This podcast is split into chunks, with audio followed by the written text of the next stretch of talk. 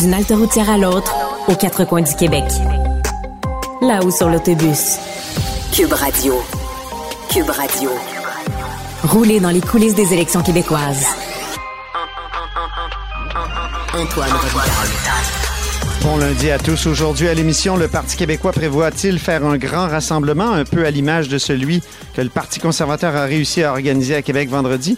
Le chef Paul Saint-Pierre Plamondon répond par l'affirmative, se dit prêt à relever le défi avant la fin de la campagne, mais y arrivera-t-il, lui qui rencontre peu de militants dans sa tournée? C'est une des questions que nous lui avons posées dans une entrevue qu'il nous a accordée dans son autobus de campagne entre Bécomo et Sept-Îles. Mais d'abord, mais d'abord, c'est lundi, jour de chronique consti. On s'érotise une question constitutionnelle à la fois. La traduction constitutionnelle. La question constitutionnelle. Et bonjour, Patrick Taillon, Bonjour Antoine Robitaille. notre chroniqueur constitutionnel et accessoirement professeur de droit à l'Université Laval. Donc, on peut conclure que les juges, là, ils ont l'épiderme sensible, non? Oui, c'est c'est le grand fait saillant euh, sur le plan judiciaire cet automne. Euh, plusieurs euh, discours, plusieurs textes qui ont été signés dans les journaux où on sent là, toujours le même point commun. Euh, les juges ont de la difficulté à accepter la critique ou du moins considèrent que les, les critiques qui leur ont été adressées dans, dans les dernières semaines dépassent les bornes. Donc, euh, quelques exemples.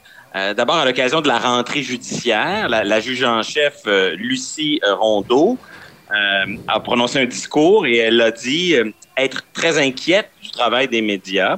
Et très rapidement, on comprend qu'elle parle de l'affaire de l'ingénieur Simon Houle. Ah là, oui, qu'est-ce que c'est déjà? Qu'est-ce que c'est déjà? ben, c'est un dossier- c'est un dossier d'agression sexuelle où euh, euh, l'accusé est reconnu coupable, mais euh, se voit imposer une peine qui a été très sévèrement critiquée cet été. Ah oui. Et, et ça, ça a été critiqué un peu dans, dans tous les médias, tous les, les chroniqueurs. et, et la juge Luc- Lucie Rondeau parle, j'ouvre les guillemets, de propos inadmissibles dans une société où qui protège et valorise la liberté d'expression. Critiquer la peine imposée à l'ingénieur Simon Houle, c'est une critique inadmissible. Sa collègue de la Cour supérieure, Marianne Paquette, elle, elle dénonce, j'ouvre les guillemets, les attaques personnelles contre les juges. Et elle dit que chaque attaque, ben, au fond, ça nuit, là, ça, ça fragilise notre société de droit. Euh, Ouais. C'est un peu l'équivalent de dire que toute critique à l'endroit d'un élu, euh, d'un politicien, serait une attaque à la démocratie. Euh, je pense que là, il faut en, en prendre et en laisser. Oui. Euh, Mais, Normand mais un élu, un élu, justement, il doit se faire élire, il se soumet au jugement du public. Est-ce que les juges ne sont pas, justement, euh, ne, ne- ne se, ne sont pas épargnés par cette espèce de regard-là du public? Ben, c'est c'est ça la question. De nos jours, là, on opère un restaurant puis on s'expose à la critique. Euh, un professeur est critiqué sur des sites. Tout le monde est évalué. Euh, Est-ce que les juges, c'est les seuls qui devraient échapper à la critique des médias, du public? Je crois pas. D'ailleurs, les juges eux-mêmes disent pas ça. Mais ils, nous disent beaucoup, euh, les juges devraient pas échapper à la critique, mais... Et là, dans le mais, on comprend que c'est pas n'importe quelle critique qui est, Ah qui est oui. possible. Le mais, le mais est exemple. important, comme dans la phrase Oui. Je ne suis pas raciste, mais. Mais, oui. Claudie Bélanger, juge adjointe à la Cour du Québec. Oui. Elle, elle prononce un discours à l'ouverture des tribunaux à Ville-Saguenay. Et elle dit, je cite, Il ne faut pas que la critique incite les juges à rendre des décisions euh, qui susciteraient moins la controverse. Ah bon? Comme si elle disait que la justice était humaine puis qu'elle était potentiellement influençable. Que si on critique beaucoup les juges, ils vont finir par, je pense encore à notre affaire de, de l'ingénieur Simon Houle, Oui. euh, les juges vont finir par euh, donner une peine ou rendre une décision pour plaire au public. Euh, c'est vrai, mais on a le goût de lui répondre. C'est justement pour ça Oui. que les juges sont nommés à vie C'est ça? avec une position inamovible, qu'ils bénéficient d'une sécurité financière hors du commun. C'est pour ça qu'on leur donne, tous les juges de la Cour du Québec gagnent plus que le premier ministre du Québec parce qu'on veut qu'ils aient cette indépendance. Voilà. Mais là, à dire que l'édifice est tellement fragile que si on critique leur travail, le château de cartes va s'effondrer, ça me semble un peu euh, fort de café. Et là intervient euh, Lucas Gran qui est président de la conférence des juges des cours supérieures, dans les pages du devoir. Oui, c'est un texte incroyable, cette lettre ouverte, effectivement. Là aussi, ben, sur... Euh, il dit quand même que les juges ne doivent pas être euh, à l'abri de la critique, le président de la conférence des juges. En effet, puis ce que le problème, c'est qu'on dit les juges peuvent être critiqués, mais pas n'importe comment. Puis là, ah. on comprend pas comment on va tracer la ligne entre l'attaque acceptable et l'attaque inacceptable. Il dit pas d'attaque personnelle. Euh, eh ben. OK, mais euh, ça veut dire quoi? Ben, je sais pas. Là, j'imagine qu'on peut regarder les anciens jugements d'un juge, regarder la façon dont il travaille. Par exemple, dans le dossier de Simon Hull, euh, les médias ont regardé si le juge en question avait déjà rendu des peines du même type. Ben là, on nous dit non. Euh, il faudrait pas considérer non plus les orientations politiques passées des juges. Ah non? Là, on pense ici tout de suite à une, euh, une sévère critique qui a été formulée cet été dans les pages du journal par Frédéric Bastien, où il euh, mentionnait l'implication, le passé politique, le travail de politique active qu'a fait la juge Chantal Corriveau lors de la campagne du référendaire de 1995, dans un contexte où la même juge, cet été, a suspendu l'application d'une partie de la loi 96. Ben oui. Donc là, le juge... Euh, mais je me souviens, Patrick, dans le passé, on avait aussi souligné qu'un juge, si je ne m'abuse, c'est dans les années 2000, euh, avait euh, été euh, avocat pour Alliance Québec et avait prononcé un jugement sur la loi 101 aussi, sur une partie de la loi 101. Oui, bien, ça va de soi. Nos juges ont un passé, c'est normal. Il ne faudrait pas que ça les rende, que ça les empêche de siéger. Mais je ne vois pas en quoi le fait de rappeler leur passé c'est une faute, une attaque ben à, nos institutions. Ça fait partie des informations d'intérêt public, surtout dans un contexte, et c'est ça le grand malaise, surtout dans un contexte où tous les juges des cours supérieures sont nommés unilatéralement par le pouvoir exécutif fédéral.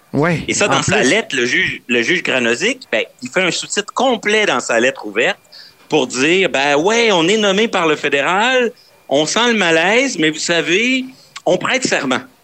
Donc, on, a tous une couleur, un passé, mais le jour où on prête serment, on, deviendrait soudainement un peu comme euh, le prêtre qui rapporte la parole de Dieu. là, le juge, là, le juge serait directement connecté vers un droit, un droit qui serait en fait euh, complètement technique, qui serait porteur de, vérité absolue. Euh, et je cite un petit passage de sa lettre. Il dit, mm. tous les juges ont un passé, lequel est transparent et facilement accessible. En revanche, tous les juges prêtent le serment d'agir de façon impartiale. Ils exercent alors leur charge de façon indépendante. Et là, j'insiste, ils ne prennent pas de décision selon leur idéologie ou leur préférence.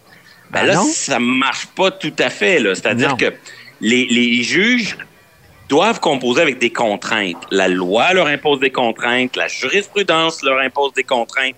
Mais à la fin, c'est le propre du droit, c'est qu'il reste une zone grise, il reste ben du flou. C'est ce qu'on appelle la discrétion du juge. Voilà. Et dans le travail discrétionnaire qui est le sien, ben oui, le juge a des valeurs, des opinions. Et, et tout son travail n'est pas qu'une affaire d'opinion, de sensibilité et de valeur. C'est ça. Mais il y a une partie de son travail qui relève de ça. Et donc, il essaie de cultiver l'idée que le juge, lui, il serait complètement au-dessus de tout ça. Il dit même, je le cite encore, euh, les juges ne peuvent ni craindre ni espérer quelque promotion ou sanction que ce soit. Donc, ils sont, ils sont tellement indépendants que euh, ils ont, c'est pas des gens qui espèrent une promotion. Ben, pour la promotion, c'est faux. Ils peuvent ben, passer, euh, ils peuvent passer de la Cour du Québec à la Cour supérieure, à la Cour d'appel, euh, à la Cour suprême. Exactement. Et, et les meilleurs d'entre eux, ceux qui travaillent le plus fort, vont y arriver. Et c'est important de le rappeler. Cette promotion qu'ils peuvent espérer, elle vient d'où? Elle vient de l'exécutif fédéral. Voilà. Bien structurel de notre système. Je sais que les personnes qui travaillent dans notre système judiciaire sont honnêtes et qui veulent faire leur travail de leur mieux. C'est pas ça la question. Mais structurellement, le système fait en sorte que le pouvoir de nomination fait en sorte que si je siège à la Cour supérieure et que euh, j'ai une Mhm. discrétion, j'ai une marge de manœuvre, Oui. puis que je veux monter vers la Cour d'appel, puis un jour vers la Cour suprême, je sais que la personne qui va me faire monter vers la Cour suprême, c'est pas le premier ministre du Québec, c'est pas le premier ministre de l'Ontario, c'est le premier ministre du Canada. Et Voilà. ça peut m'amener à exercer la petite part de discrétion en fonction de, de- de certaines valeurs. Et là, là-dessus, je pense que la lettre de- du juge Granozic là, laisse un peu croire là, que tout ça, c'est technique et qu'il n'y a pas vraiment de discussion possible. D'ailleurs, il dit, il y a un endroit pour critiquer les juges. Autrement dit, les citoyens, là, vous devriez pas critiquer les juges. L'endroit approprié pour critiquer les juges, c'est l'appel. Oui. Quand vous avez un problème avec une décision, allez en appel. Aller en appel, c'est ça. Exactement. Mais Le des problème, appels, c'est ba- basé sur une erreur. Il faut dénoncer une erreur du jugement précédent. Mais d'abord, ça coûte quelque chose aller en appel. Ah ben, en ça, ça plus. coûte quelque chose. Euh, en plus, c'est pas tout le monde qui peut aller en appel, c'est seulement la, la partie qui a perdu sa cause. Oui, Et euh, surtout, en appel, ça prend une erreur d'une certaine gravité. c'est ça. Euh, je, te, je te donne un seul exemple.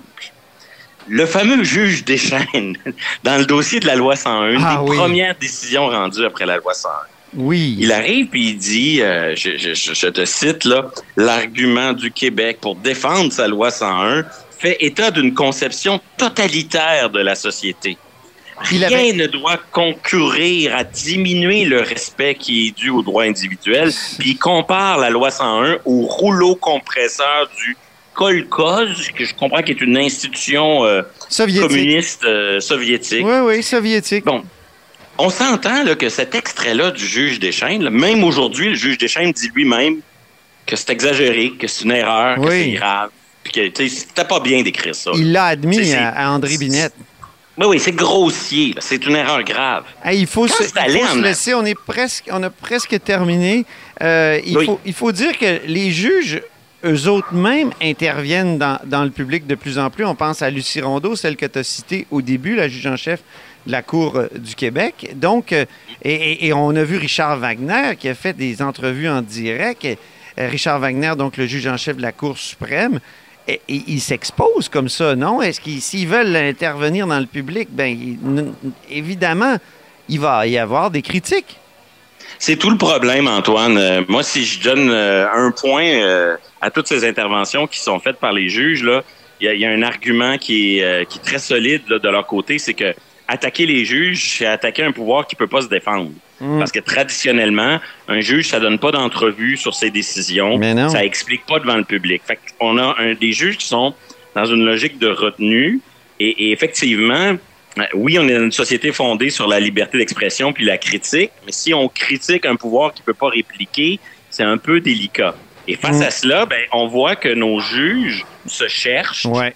Euh, le juge en chef Wagner multiplie les entrevues. La juge Rondeau est allée en commission parlementaire l'année passée. Elle poursuit le ministre dans des dossiers. Elle donne des entrevues. Il y a comme un, un- un pouvoir judiciaire qui, qui va peut-être devoir trouver une nouvelle manière Mm. de euh, composer avec euh, ce- le débat public. Quand- comment faire pour intervenir, ne pas intervenir, qu'est-ce qui est correct, qu'est-ce qui ne l'est pas? Je pense que la- l'ancienne vision du monde qui consistait à dire que le droit, c'est une affaire qu'on discute qu'entre initiés, qu'entre personnes euh, formées en Mhm. droit et tout, c'est une vision qui ne peut plus tenir la route dans le monde d'aujourd'hui, dans un monde où tout se démocratise. Mais, oui. Et vient avec ça une nécessaire critique sur le travail qui est effectué. Et face à ça, il va peut-être donner au juge l'occasion de répondre. Ça, en soi, je pense que là-dessus, il va peut-être falloir faire bouger les lignes. Merci infiniment, Patrick, pour cette chronique qu'on a enregistrée. Vous entendez? Moi, je suis en campagne électorale, puis je suis actuellement dans un salon de quilles. C'est formidable. Et toi, t'es es à Malaga. Alors, On Merci. fait de la radio de brousse à la haut dans l'autobus. merci infiniment. Puis à la semaine prochaine. À bientôt, Antoine.